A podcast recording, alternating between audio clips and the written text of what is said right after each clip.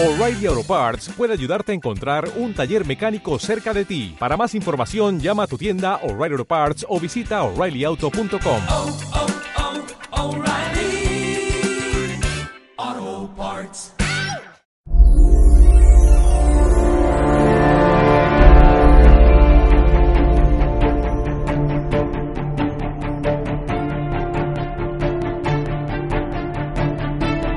Damos la bienvenida a tu programa Palabras de Vida Eterna. En estos momentos compartimos el libro de Sofonías.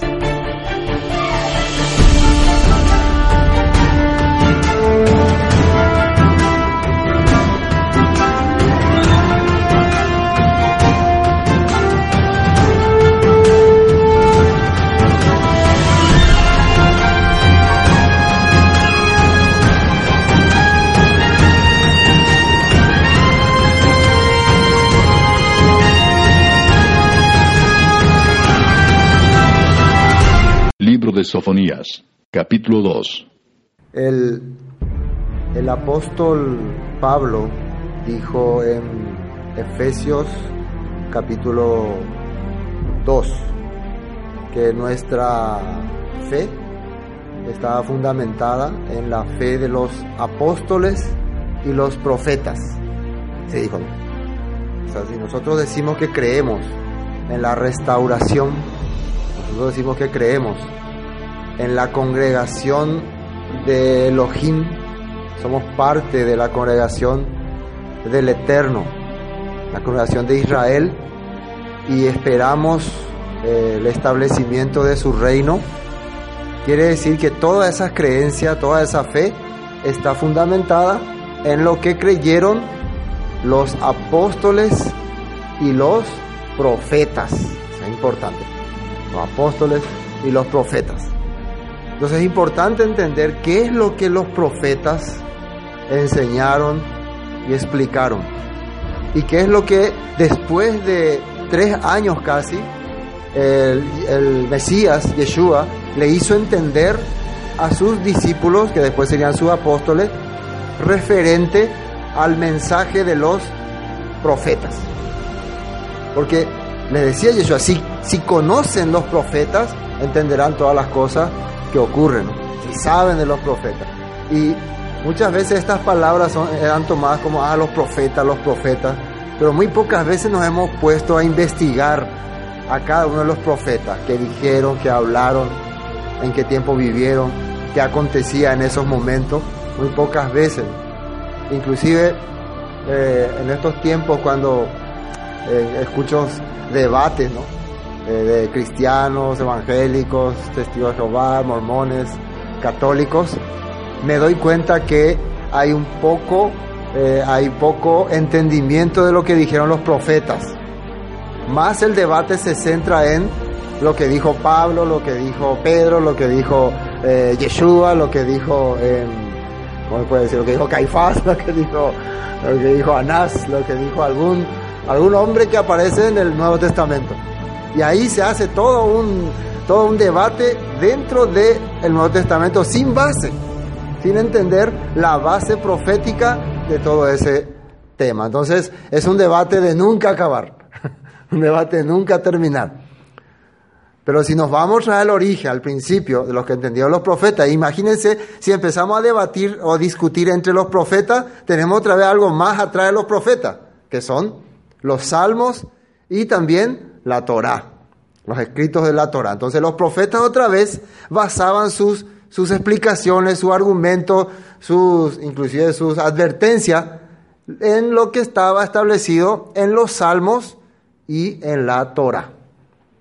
Otra vez ellos tenían otra una base. Y al final llegamos como base y fundamento la Torá. ¿Y qué le podemos poner? Si queremos debatir la Torá, ¿qué, base le podemos dar? Y regresamos al hombre que el Todopoderoso llamó. ¿Quién fue? Abraham. Y ahí comenzó toda la historia. Abraham, ¿qué le dijo el padre Abraham? Vete de tu tierra y de tu parentela al lugar que te mostraré y haré de ti una nación grande. Te bendeciré y bendeciré a los que te bendigan. Y ahí llegamos, hasta ahí llegamos, final. Entonces, todo esto es interesante, ¿no? Para poder comprender lo que los profetas eh, nos dicen. Entonces, quedamos en, que, en esta pregunta. ¿Es importante entonces estudiar, hablar de los profetas o estamos perdiendo nuestro tiempo? No deberíamos estar hablando de Mateo, de Lucas, de Gálatas, de la ley, la gracia, o eh, ya no estamos bajo la ley, bajo la gracia. No deberíamos estar debatiendo ahí. ¿Verdad que sí también? Pero el Todopoderoso quiere que tengamos como fundamento de nuestra fe lo que dijeron los profetas. Para que cuando lleguemos otra vez al Brígida hacia el Nuevo Testamento, podamos saber de qué estamos hablando. Vamos a entender por qué Pablo dijo así, por qué Santiago dijo así, por qué Pedro dijo así. ¿Se entiende este punto? ¿no? Por eso, por favor, no se aburran cuando estudiamos a los profetas. no, no se aburran, ¿no? Eh, sino presten mucha atención. Inclusive, si en, en, el, en, en, el comentario de hoy, en el estudio de hoy, no llegamos a hablar eh, en gran magnitud, ustedes ya tienen como base para ir a ver más, para averiguar más. Voy a ir a investigar más. No me convenció lo que hoy dijo el pastor. Yo creo que hay algo más ahí oculto, ¿no? Entonces le da ya una luz de ir a ver más. Para mí que Sofonías tenía algo más que decir. Y puede ser, no se puede decir todas las cosas. Entonces, pero eso ya nos da a nosotros el deseo de ir a averiguar, de ir a investigar, inclusive cuando estamos tocando estos temas, Sería bueno analizar más qué dijo Sofonías, de qué habló, leer más el texto, buscar más, ayudar a este estudio para poder entenderlo mejor. igual con todos los demás profetas que, que fuimos eh, hablando. Bueno, Sofonías capítulo 2. Ahora el primer, la primera advertencia fue contra el pueblo idólatra de Jerusalén. Ya dijimos que Sofonías vivió en tiempos del rey Josías, allá por el año 630, 620 aproximadamente. ¿no?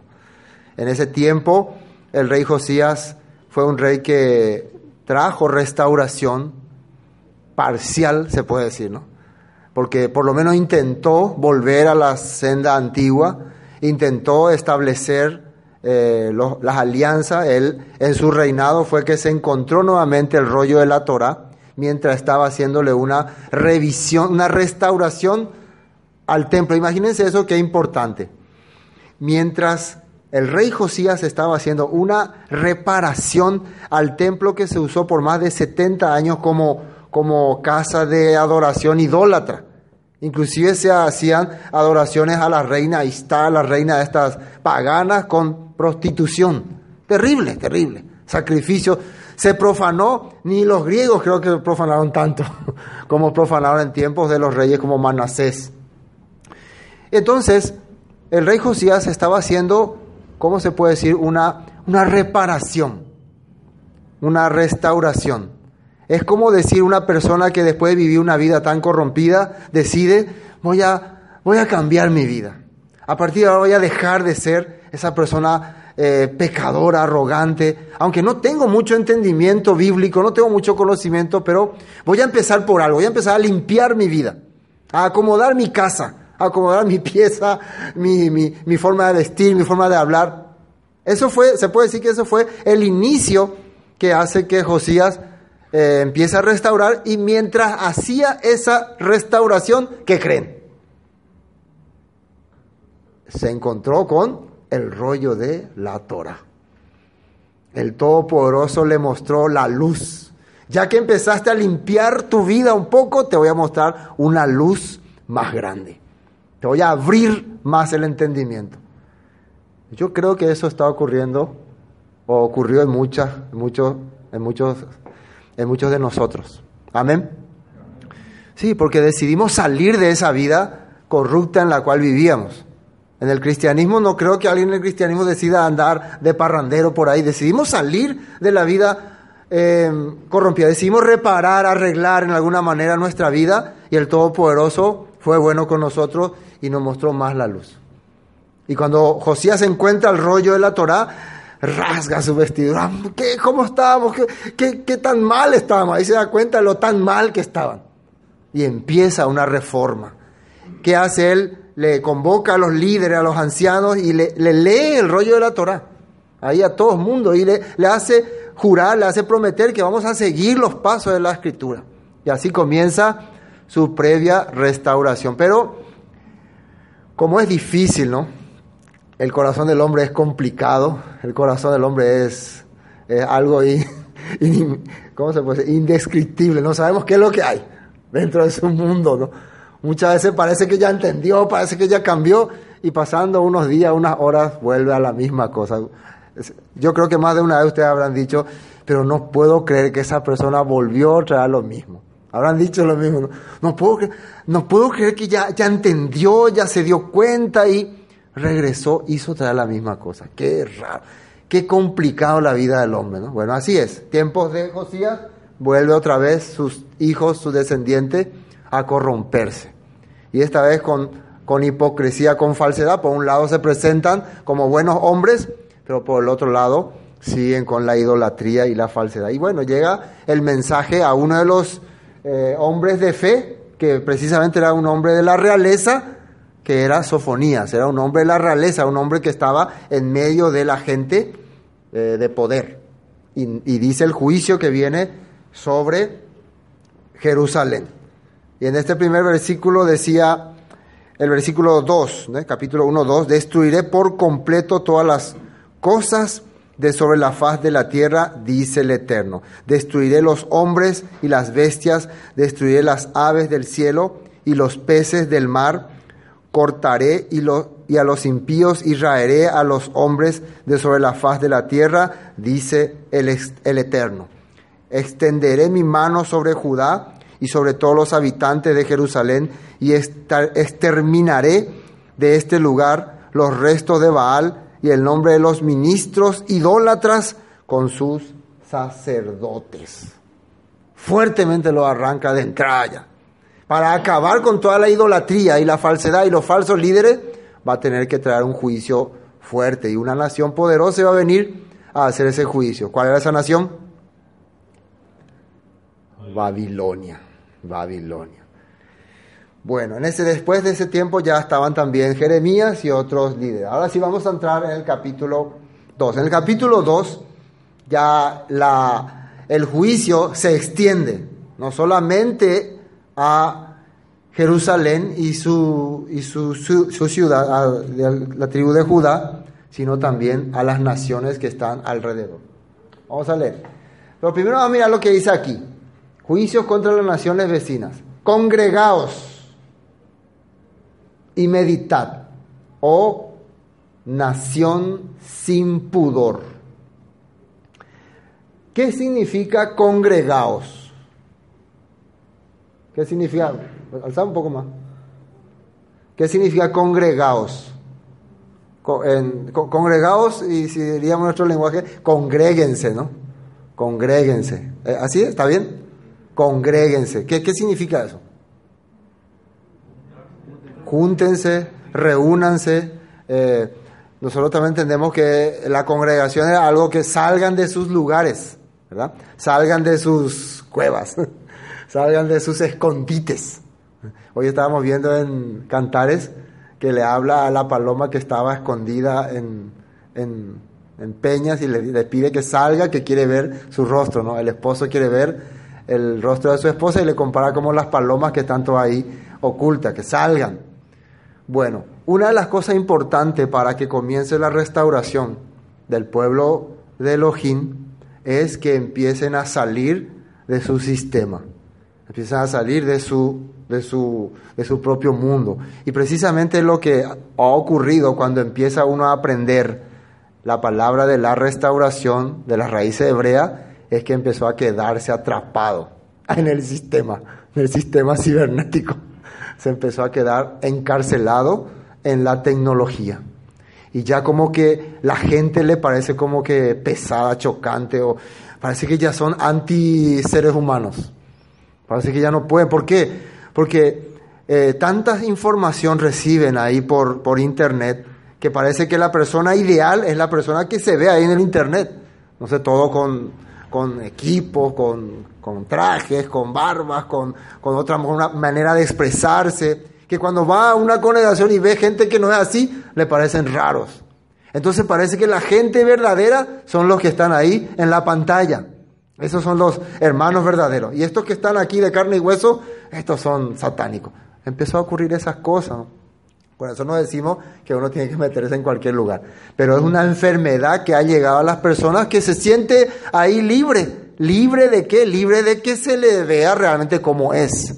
Porque cuando vos salís afuera, cuando vos compartís con la persona, realmente se te ve como sos.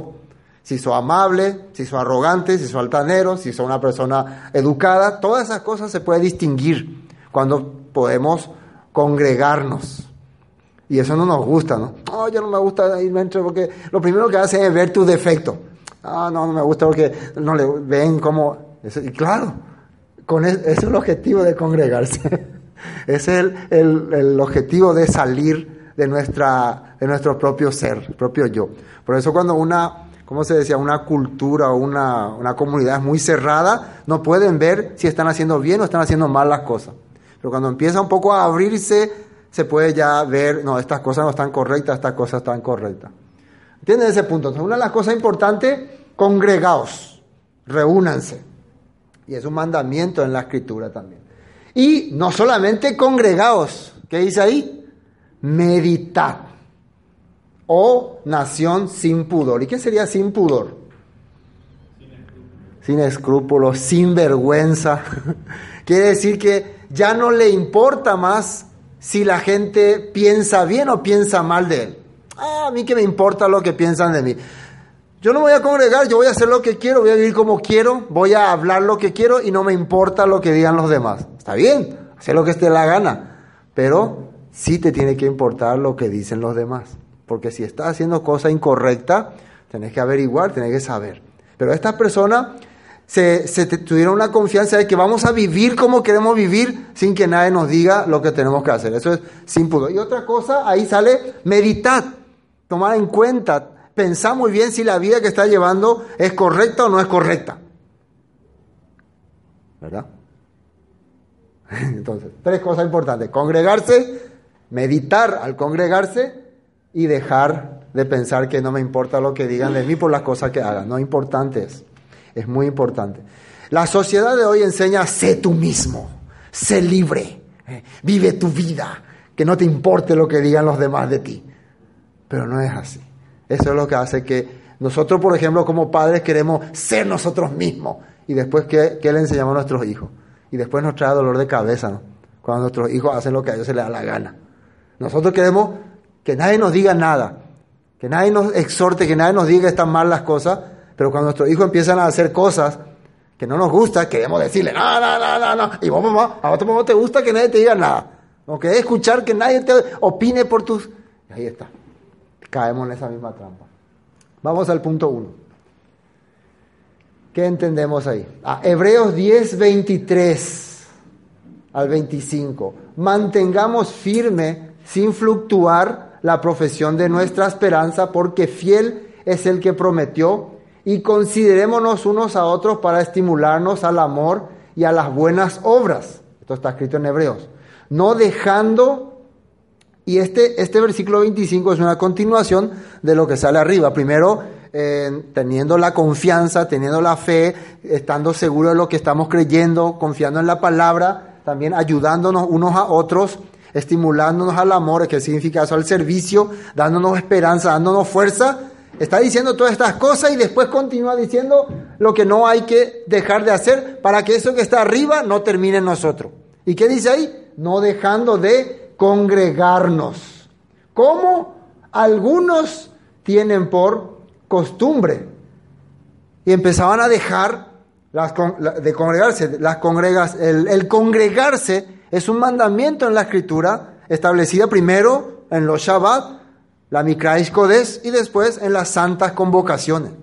¿Para qué uno se congregaba? Precisamente para ayudarnos, darnos fuerza, darnos ánimo, orar uno por otro y servir al Todopoderoso y estar alegre. Y que mantengamos nuestra confianza en lo que hemos creído, nuestra fe. Y en esas, en esas citas establecidas por el Padre hay promesas, hay planes proféticos. Todos estos puntos son importantes. Y dice que algunos tienen por costumbre, ya en aquella época, sino exhortándolos y tanto más cuando veis que aquel día se acerca. Ahora, podemos darle alguna excusa a los de aquella época, porque en aquella época para los primeros creyentes congregarse implicaba muchas veces arriesgar la vida, porque si eran atrapados, muchas veces el imperio romano los perseguía, cosas terribles ocurrían. Josué capítulo 1. Estudia constantemente este libro de instrucción. Medita en él de día y de noche para asegurarte de obedecer todo lo que allí está escrito.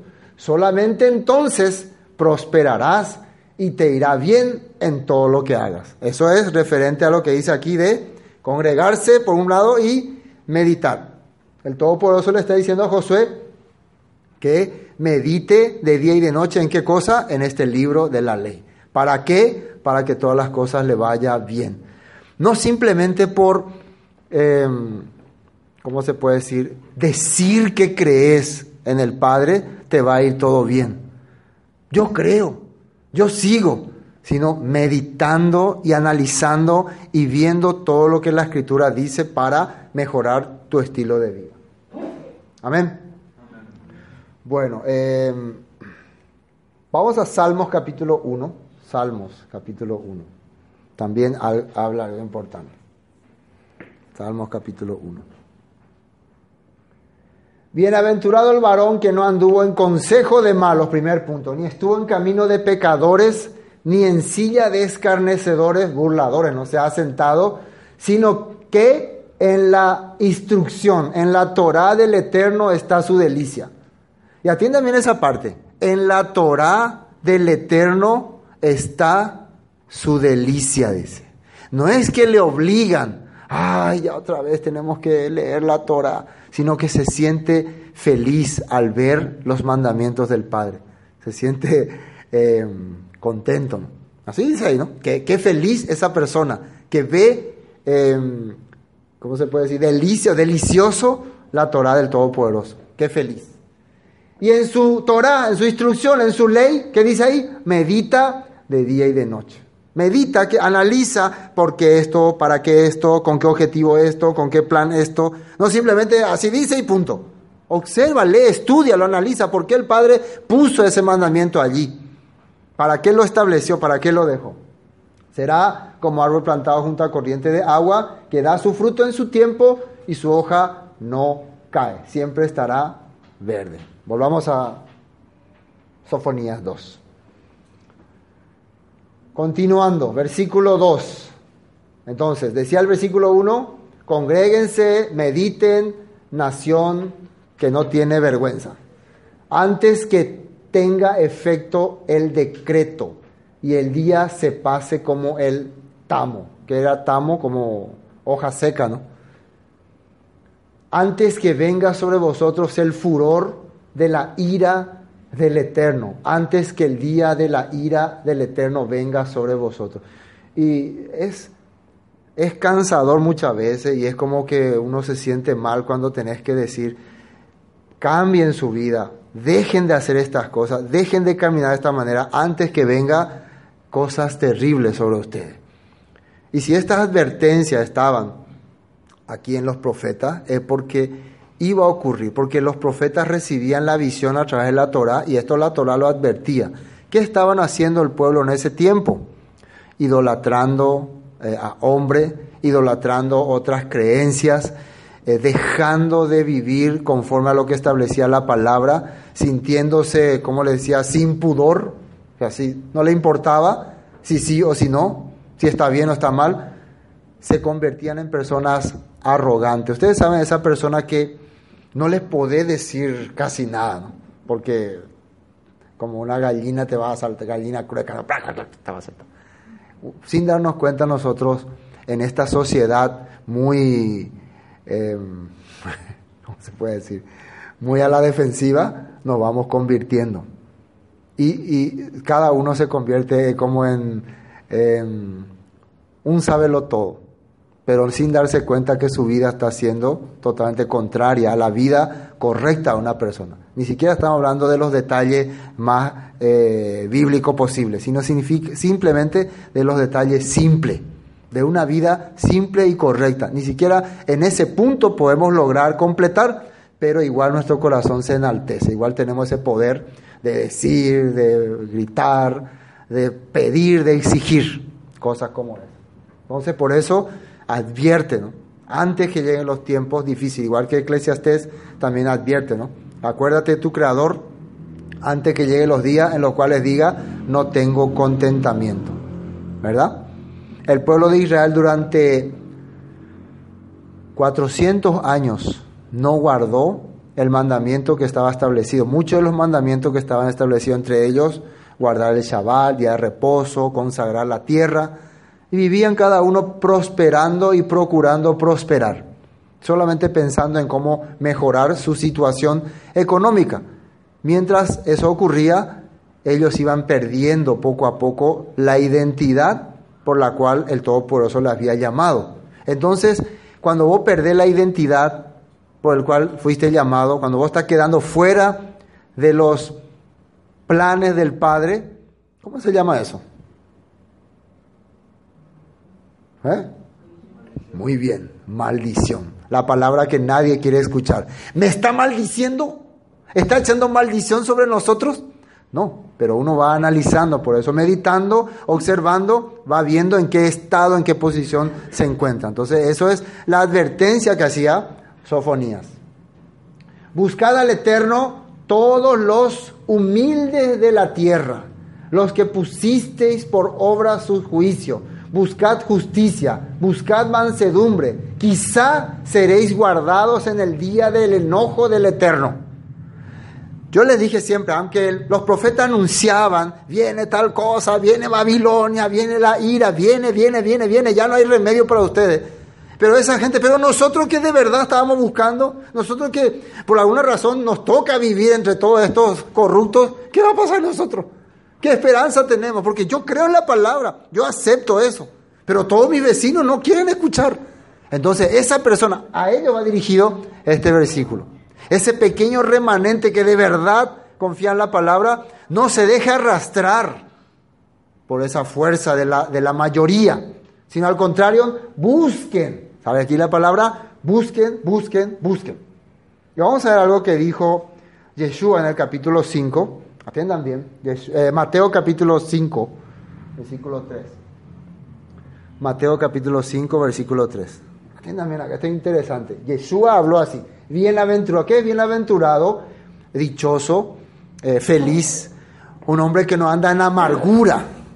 Un hombre que está contento, mujer que tiene felicidad, aunque no tiene dinero, no tiene muchas cosas, tal vez no tiene ni buena salud, pero siempre está agradecido. Yo agradezco al Todopoderoso porque me da otra oportunidad de ver, de caminar, de andar, de respirar, de tomar agua. Agradezco. Ese es dichoso y feliz. Y lo que significa esto, bienaventurado. ¿Qué dice ahí? Bienaventurados los pobres en espíritu, porque ellos, porque de ellos es el reino de los cielos. Bienaventurados los que lloran, porque ellos recibirán consolación. Para mí es categórico que esto que hablaba Yeshua es referente a los que los profetas anunciaron muchas veces. En medio del el juicio, en medio de los, de, de los tiempos difíciles, había personas que tenía, sentía necesidad. Necesidad no de cosas materiales, sino de cosas espirituales. Necesitaba ser lleno de lo espiritual. ¿Se acuerdan de uno de ellos que Yeshua dijo que era verdadero israelita? Natanael. Él estudiaba, investigaba, anhelaba, esperaba. Y Yeshua le llamó verdadero israelita. Pues digamos, vienen a los mansos, porque ellos recibirán la tierra por heredad, los que no buscan conflicto, los que no buscan pleito, pelea, sino los que humilde y sencillamente esperan recibir la gracia del Padre. Bien, bienaventurados los que tienen, ¿qué dice ahí? Hambre y sed de justicia. Esto es lo que Sofonías estaba diciendo que busquen. Busquen la justicia, busquen lo correcto, busquen la mansedumbre, busquen dejar de ser orgullosos y altaneros. Quizás así el Padre va a tener misericordia de usted. Y Jesús dice que qué feliz va a ser ese tipo de persona. porque ellos serán saciados. A ellos se les va a dar lo que desean, lo que esperan. Bienaventurados los misericordiosos, porque ellos alcanzarán misericordia. Bienaventurados los de limpio corazón, porque ellos verán a Elohim. ¿Qué es tener limpio el corazón? Algunos decían, ¿cómo vas a tener limpio el corazón si todos tienen engañoso corazón? Engañoso. El corazón representa muchas veces el sentimiento, ¿no? Y una persona que tiene pensamiento negativo, pero se presenta con una cara de, sí, sí, todo bien, pero adentro está, es de un corazón sucio. No sé si me comprenden.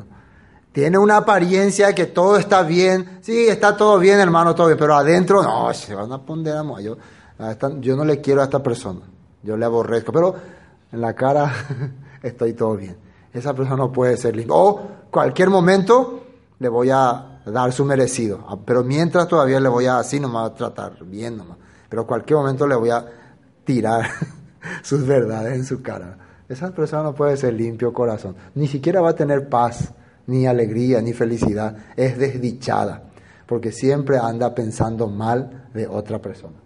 Entonces, bienaventurados de limpio corazón, porque ellos verán a Elohim. Bienaventurados los pacificadores, porque ellos serán llamados hijos de Elohim. En vez de crear conflicto entre personas, tratan de, de hacer, de intermediar, de no darle la razón ni al otro ni al otro de hacerle entender a las personas que muchas veces estos debates nos llevan a, llevan a nada. Tratan de hacer, de traer, la paz entre las personas. Bienaventurados los que padecen persecución por causa de la justicia, porque ellos será, porque de ellos es el reino de los cielos.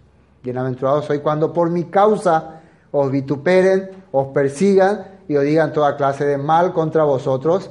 ¿Y qué dice ahí? Y esto es importante. Si la gente está hablando contra de vos, está, está calumniando, está diciendo cosas falsas, soy bienaventurado. Tentite dichoso. Pero hay de que si las cosas son ciertas. de eso tener que pensar. Porque mucha gente dice, habla de uno y muchas veces son ciertas. Pero nosotros como tenemos, le dije, esa, ese, ese espíritu defensivo, ¿quién te creó para decir las cosas por mí? ¿Quién te dio autoridad? Está bien, que digan lo que quieran decir, con tal de que sean falsas.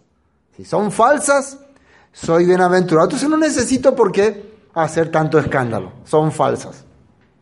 Gozados y alegrados porque vuestro galardón es grande en los cielos, porque así persiguieron, ¿qué dice ahí? A los profetas que fueron antes de vosotros.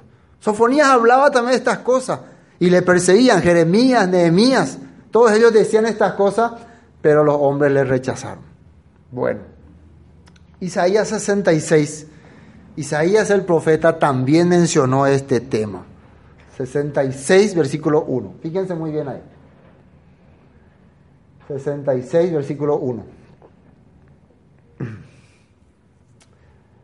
El Eterno dijo así, el cielo es mi trono y la tierra estrado de mis pies. ¿Dónde está la casa que me habré de edificar? ¿Y dónde el lugar de mi reposo para las personas que querían formar algo para el Todopoderoso? No, pero yo tengo el deseo de hacerlo más grandioso para Elohim. Yo quiero hacer algo increíble. Yo quiero mostrarle a Elohim que estoy con él. Quiero una congregación fuerte, grande, que se vea que acá adoramos al Eterno algo grande. Mientras la gente creía que mientras más grande, más era su fe. Esforzaba, se esforzaba. Mientras el, el proyecto, la obra, como se le llama, el ministerio, era muy grande, llenaba coliseos, llenaba de pancartas, de anuncios, parece que qué bendición, que cómo, cómo, cómo Elohim obra en ese lugar. ¿Verdad? Por eso, estamos viendo acá. Pero ¿qué dice ahí? Mi mano hizo todas estas cosas y así todas estas cosas fueron, dice el Eterno. Pero miraré a aquel que es pobre y humilde de espíritu. Y esta es la parte importante. Tiembla a mi palabra. Siente que necesita aprender y conocer. Yo no soy una persona que sé todo. Yo no soy una persona que ya no necesito que me digan si está bien o está mal las cosas. Al contrario, Soy una persona que necesita ayuda, necesita de los demás, necesita eh, abrazo de otros. Y además otra cosa, la palabra dice así y yo creo, y yo quiero vivir conforme a esta palabra. Tiembla a mi palabra, respeta, puede ser, otra palabra mejor, respeta mi palabra, considera mi palabra, valora mi palabra. A esa persona le voy a mirar, voy a observar. No importa si no ha hecho muchas cosas en su vida y uno pensaría, entonces el que se dedicó tanto, el que se esforzó tanto, el que trabajó tanto, no valió nada. Y el otro que no hizo nada solamente porque fue pobre y humilde y tembló a la palabra, ya será bendecido. Qué injusto esta vida. Claro que no. La Biblia no, no narra así, ¿no? El rey David qué deseo tenía en su corazón. Lo más grandioso para el Todopoderoso. Preparó lo mejor, pero siempre que había en su corazón. Humildad, sencillez, necesidad. Y eso el Todopoderoso vio, a pesar de sus errores y sus defectos. Volvamos. A ver, nos falta un, Sofonías 2, Sofonías 2. Versículo 3, ¿no? Estamos en versículo 3. Busca al Eterno todos los humildes, buscad al Eterno todos los humildes de la tierra, los que pusisteis por obra su juicio. Buscad justicia, buscad mansedumbre, quizás seréis guardados en el día del enojo porque Gaza será desamparada y Ascalón asolada. Saquearán a Asdod en pleno día y Ecrón será desarraigada. Empieza el juicio a caer por las naciones que están al alrededor. Pero quiero ver dos textos más y después ya entramos neto a terminar esta parte. Lucas capítulo 21, versículo 35 pues como un lazo vendrá sobre todos los que habitan sobre la faz de la tierra. Velad pues en todo tiempo, orando, que seáis tenidos por dignos de escapar de todas estas cosas que vendrán y de estar en pie delante del Hijo del Hombre.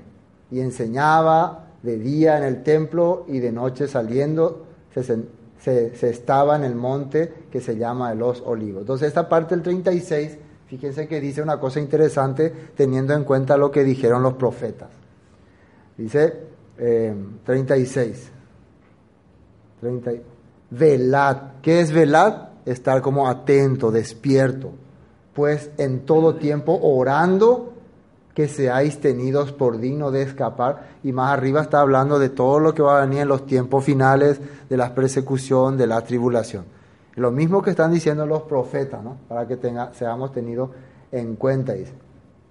Ahora Apocalipsis 3, em, versículo 7. Apocalipsis 3, versículo 7. Yo quiero relacionar lo máximo posible de los profetas con lo que aparece en el Nuevo Testamento. 3.7, ¿no? Escribe al ángel de la congregación en Filadelfia. Esto dice el santo, el K2, el verdadero, el que tiene la llave de David, el que abre y ninguno cierra, y cierra y ninguno abre. El mensaje de restaurador, del que restaura puede ser, el mensaje de restauración de un reino. Va dirigido ahora a una congregación que está en ese lugar llamado Filadelfia, que le dice, yo conozco tus obras. He aquí, he puesto delante de ti una puerta abierta, la cual nadie puede cerrar, porque aunque tienes poca fuerza, que dice ahí, has guardado mi palabra y no has negado mi nombre. He aquí, yo entrego de la sinagoga de Satanás a los que se dicen ser judíos y no lo son, sino que mienten. He aquí yo haré que venga y se postren a tus pies y reconozcan que yo te he amado. Por cuanto has guardado la palabra de mi paciencia, yo también te guardaré de la hora de la prueba que ha de venir sobre el mundo entero para probar a los que moran sobre la tierra. La misma cosa que están hablando los profetas, ¿o no? Es la misma cosa, misma advertencia ya se venía diciendo desde tiempo atrás, aunque este mensaje es un mensaje eh, profético también para los tiempos finales. Ahora sí, vamos a Sofonía. Ahora el juicio se extiende, ¿no? Recuerden que por más que Judá va a ser enjuiciada por su rebeldía contra el Todopoderoso, las naciones también van a ser juzgadas por haber menospreciado a Judá, al pueblo elegido, al pueblo escogido. Hoy en día fácilmente uno menosprecia el pueblo de Israel, dice que son ya los rechazados, dice que ellos mataron a Jesús, dice que ellos se corrompieron, de todo, ¿no? Pero el Todopoderoso eligió ese pueblo para que sea luz para las naciones y si hacen las cosas mal, Él determinó para ellos juicio. Pero también va a venir juicio para las naciones que menospreciaron y que hicieron sufrir a ese pueblo. En el tiempo de la Segunda Guerra Mundial, los del partido nazi sentían como un orgullo, un deber acabar con los judíos. En ese tiempo muchas congregaciones cristianas consistían, se puede decir, consistían, coincidían o, o aceptaban eso. Bueno, eso le pasó a los judíos porque entregaron a Jesús. Es el juicio que cae sobre ellos. Así hablaban. Ustedes saben que así dijeron muchas congregaciones, eh, dijeron que fue así. Por eso les sucedió estas cosas, por eso la maldición cayó sobre ellos. Y se porque cuando peo negaiti la, la Crístope. Todavía va a venir más. Entonces le apoyan cuando algún árabe tira alguna bomba, está bien porque ellos niegan al Mesías. Sí, está bien. Si ellos están haciendo algo que al Todopoderoso no le agrada, Él le va a juzgar. Pero hay de las naciones también que están a su alrededor. Y eso vemos nosotros a continuación. Porque Gaza será desamparada y Ascalón asolada. Saquearán a Asdod en pleno día y Ecrón será desarraigada. Vamos al punto 4. Sofonía anuncia a las naciones alrededor de Judá que Elohim las juzgará por su pecado. Empieza con Filistea y dice que sus costas serán eh, postreros, no, potreros para el ganado. Eh, Amós capítulo 1 versículo 6 dice así, esto es lo que dice el Señor. Los habitantes de Gaza, está hablando de los filisteos, han pecado una y otra vez y no permitiré que queden sin castigo enviaron a pueblos enteros al destierro y los vendieron como esclavos a Edom. Eso fue el pecado que cometieron todos estos de Gaza, los de Filistea, estas naciones que están a su alrededor. Y ahí habla hasta el versículo 5, hay de los que moran en las costas del mar, del pueblo de los cereteos, también son filisteos, ¿no? La palabra del Eterno es contra vosotros, oh Canaán, tierra de los filisteos, y te haré destruir hasta no dejar morador. Vamos a entrar un poco en Filisteo, habla, algunos textos habla sobre él, para poder conocer. Estamos conociendo. Isaías 14, 29. No te alegres tú, Filistea, toda por haberse quebrado la vara del que te hería, porque de la raíz de la culebra saldrá áspid y su fruto serpiente voladora. Jeremías 47, 1 palabra del Eterno que vino al profeta Jeremías acerca de los filisteos antes que Faraón destruyese a Gaza. Ezequiel 25, 15. Así ha dicho el Eterno, el Señor, por lo que hicieron los filisteos con venganza cuando se vengaron con el despecho de ánimo destruyendo por antiguas enemistades. Y Joel 3:4, y también, ¿qué tengo yo con vosotros, Tiro y Sidón y todo el territorio de Filistea? ¿Queréis vengaros de mí? Y si de mí os vengáis, bien pronto haré yo recaer la paga sobre vuestra cabeza. Y ya leímos Amós 1.6 hace rato. Y hay más, más, más. todo esto por, las, por los conflictos que hubo durante mucho tiempo entre filisteos y también hebreos. Volvamos a Sofonía. Recuerden que es juicio contra las naciones. Versículo 6. Será la costa del mar praderas para pastores y corrales de ovejas. Será aquel lugar para el remanente de la casa de Judá. Allí apacentarán en las casas de Ascalón, dormirán de noche, porque el Eterno, su Elohim, los visitará y levantará su cautiverio. Yo he oído las afrentas de Moab. El juicio ahora se va hacia los de Moab. Y los denuestos y los denuestos de los hijos de Amón, con que deshonraron a mi pueblo y se engrandecieron sobre su territorio. Vamos al punto 8. Menciona a Moab y Amón, descendientes de Lot. Eso aparece en Génesis 19, 33. Maltrataron al pueblo de Elohim y por lo tanto Elohim los humillará. Sus tierras quedarán en ruinas, demostrando que sus ídolos son impotentes. Va a venir juicio sobre ellos también.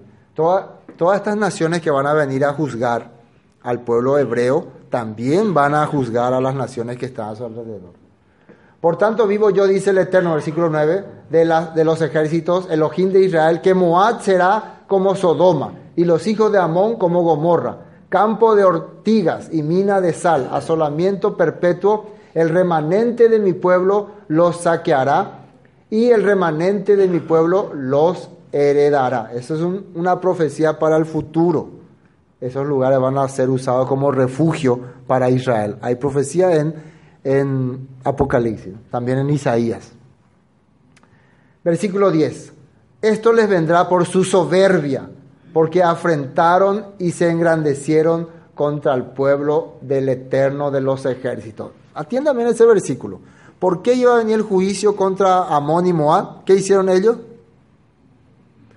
Se, se engrandecieron contra el pueblo del Eterno de los ejércitos. Fueron soberbios, fueron arrogantes cómo se está comportando la cristiandad o el catolicismo o otras creencias contra el pueblo hebreo.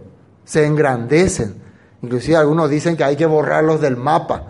O inclusive algunos te dicen que cuando vos empezás a hablar de cosas hebreas como la fiesta hebrea o el Shabbat, que vos estás saliendo del plan del Padre y que está entrando en maldición. Te dicen que está cayendo de la gracia. Entonces se están sintiendo superiores a las cosas establecidas por la Escritura. Las congregaciones lastimosamente, decimos, cuando escuchan o hablan del nombre hebreo o la cosa hebrea, ya lo, lo bajonean con gran fuerza, haciendo entender que todas estas cosas son vanos, sintiéndose superiores. Eso estamos viendo que está ocurriendo y hay juicio contra ellos. Terrible será el Eterno contra ellos, porque destruirá a todos los dioses de la tierra y desde sus lugares se inclinarán a él todas las tierras de las naciones. Todos los dioses, todas las dioses que significa fuerzas, poderes, todas las cosas en que el hombre confía va a ser destruido. Todas sus creencias, todas sus eh, cosas que no tengan nada que ver con la adoración al Padre va a quedar destruido también vosotros los de Etiopía seréis muertos con mi espada. Etiopía era como Egipto, eh, Egipto alto. Vamos al punto 12. Punto 12. Isaías 23. Y dijo el Eterno de la manera que anduvo mi siervo Isaías, desnudo y descalzo tres años, por señal y pronóstico sobre Egipto y sobre Etiopía. Es un mensaje profético sobre ello. Versículo 13 extenderé, eh, vamos a leer todo el primer versículo. Ya vimos entonces sobre Etiopía, que es sobre Egipto que está hablando, juicio sobre Egipto. Y extenderá su mano sobre el norte y destruirá a Siria y convertirá a Nínive en asolamiento y en sequedal como un desierto. ¿Y quién era Asiria? El pueblo que invadió la tierra al norte y los llevó y los esparció por todas partes. Y también en tiempos del rey Ezequías, el tatarabuelo de Sofonías, eh, había venido un rey, ¿cómo se llamaba ese rey? Senaquerit, y trajo 185 mil soldados para destruir Jerusalén, y un ángel del Todopoderoso bajó y los mató a todos. Y después de eso empezó la decadencia del imperio asirio, profetizado ya por los profetas, ¿no? Por el profeta Habacuc, también por el profeta Nahum fue profetizado la destrucción de Nínive. Eh, vamos al punto 13, ahora sí, vamos a ver el texto. Asiria y su capital Nínive serán destruidas, los animales salvajes morarán allí, sus hermosos edificios quedarán sepultados bajo la arena. Naún también profetizó la caída y destrucción de Nínive. Naún 3:7. Todos los que te vean se alejarán de ti y dirán, Nínive yace en ruinas. ¿Dónde están los que lloran por ella? ¿Lamenta alguien tu destrucción? Y vimos nosotros cuando compartimos sobre el profeta Naúm, que habló sobre el juicio contra esta ciudad, contra este gobierno. Continuemos, 14. Rebaños de ganado harán en ella. Continúa sobre Nínive. ¿no? Majada todas las bestias del campo, el pelícano también, el erizo dormirán en sus dinteles. Su voz cantará en las ventanas, habrá desolación en las puertas, porque su enmaderamiento de cedro será descubierto. O sea, todas sus cosas bellas, todas sus cosas eh, relucientes van a empezar a, a habitar animales, van a empezar a podrirse, van a empezar a descomponerse. Todo eso que uno eh, crea y, y, lo hace muy lindo, muy hermoso y le, hace sentir que es poderoso. Ustedes se dan cuenta que en, en la creencia tradicional, el pensar que yo construyo algo grande me hace sentir como mejor, ¿no? Como el famoso la iglesia madre. Nosotros tenemos la iglesia más grande, más principal, con mejor madera. Hácelo a los pastores de esa congregación, le hace sentir, acá hay una iglesia donde mejor mora el Espíritu. Y si hay una iglesia, no sé, pequeña, eh, donde no hay muchas bancas, como que el, el, Dios de ahí como que es chiquitito. Así se siente, ¿no? El, pero donde está una iglesia grande, todo. Así es.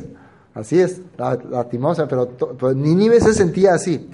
El país de Asiria siempre se, se lucía por sus monumentos, se lucía por sus magníficas obras, por sus grandes templos. Entonces ellos creían, nosotros tenemos a los dioses más poderosos porque miren los semejantes edificios que tenemos. Pero la profecía está diciendo que todo eso iba a ser guarida de, de aves, guarida de animales que ahí van a hacer sus necesidades, que iba a ser una casa fantasmas. Y, so, y ¿eh? guarida de demonios, ¿no? también como habla en Apocalipsis de los últimos tiempos. Entonces, la, los profetas ya vienen viendo lo que iba a ocurrir a, ¿cómo se dice?, mediano plazo y largo plazo. Ya vienen viendo así una vista del momento, vista de un poco más allá y vista de un poco más allá. Por eso Yeshua confirmaba esta profecía cuando hablaba de los profetas. Y los apóstoles confirmaban lo que los profetas enseñaron cuando enseñaban el Evangelio en los tiempos de Yeshua. Seguimos, versículo 15, ¿no? Esta es la ciudad alegre, esta es, esta es la ciudad alegre que estaba confiada, la que decía en su corazón, yo y no más como fuese asolada, hecha guarida de fiera. Cualquiera que pasare junto a ella se burlará y sacudirá su mano. Vamos al punto 15 y ya concluimos. Primer libro de Reyes, capítulo 9, versículo 7. Entonces desarraigaré a Israel de la tierra que le he dado. Rechazaré este templo que hice santo para honrar mi nombre. Haré que Israel sea objeto de burla y de ridículo entre las naciones. Isaías 22, 2. Toda la ciudad está en un terrible alboroto. ¿Qué veo en esta ciudad tan parrandera? Hay cadáveres por todas partes. No murieron en batalla, sino a causa del hambre y de la enfermedad. Isaías 32, 14. El palacio y la ciudad quedarán abandonados y pueblos de mucha actividad estarán, pueblos de mucha actividad estarán eh, vacíos. Los burros retosarán y las manadas pastarán en los fuertes abandonados y en las torres de vigilancia. Isaías 47, 8. Escucha esto, nación amante de los placeres, que vives cómodamente y te sientes segura. Tú dices, yo soy la única y no hay otra. Nunca seré viuda, ni perderé a mis Una referencia de estos, esta serie de versículos de todo lo que estuvimos viendo en todo el capítulo. Juicio contra Judá por su idolatría, por olvidarse del Todopoderoso. Juicio contra las naciones por sentirse más poderoso que el Todopoderoso, por sentirse mejor que otros, porque ocupar el lugar que le corresponde al pueblo elegido y porque debe burlarse de las cosas que fue establecido por el Todopoderoso con su pueblo. Entonces viene el juicio contra él. Amén. Y finalmente, capítulo 3 habla del pecado de Jerusalén y su redención. Siempre los profetas tocan este tema. Juicio por la idolatría de Judá, de Jerusalén, juicio contra las naciones que se burlaron de Judá, de Jerusalén, y también la restauración para el remanente fiel. O sea, nunca un profeta acababa así con, sin esperanza, acaban con esperanza para aquellos que buscan eh, la, verdad, que buscan la justicia, aunque sea un remanente pequeño. Pero este tema vamos a tocar el próximo sábado, eh, nuevamente cuando vamos a terminar el libro de eh, Sofonía. Amén.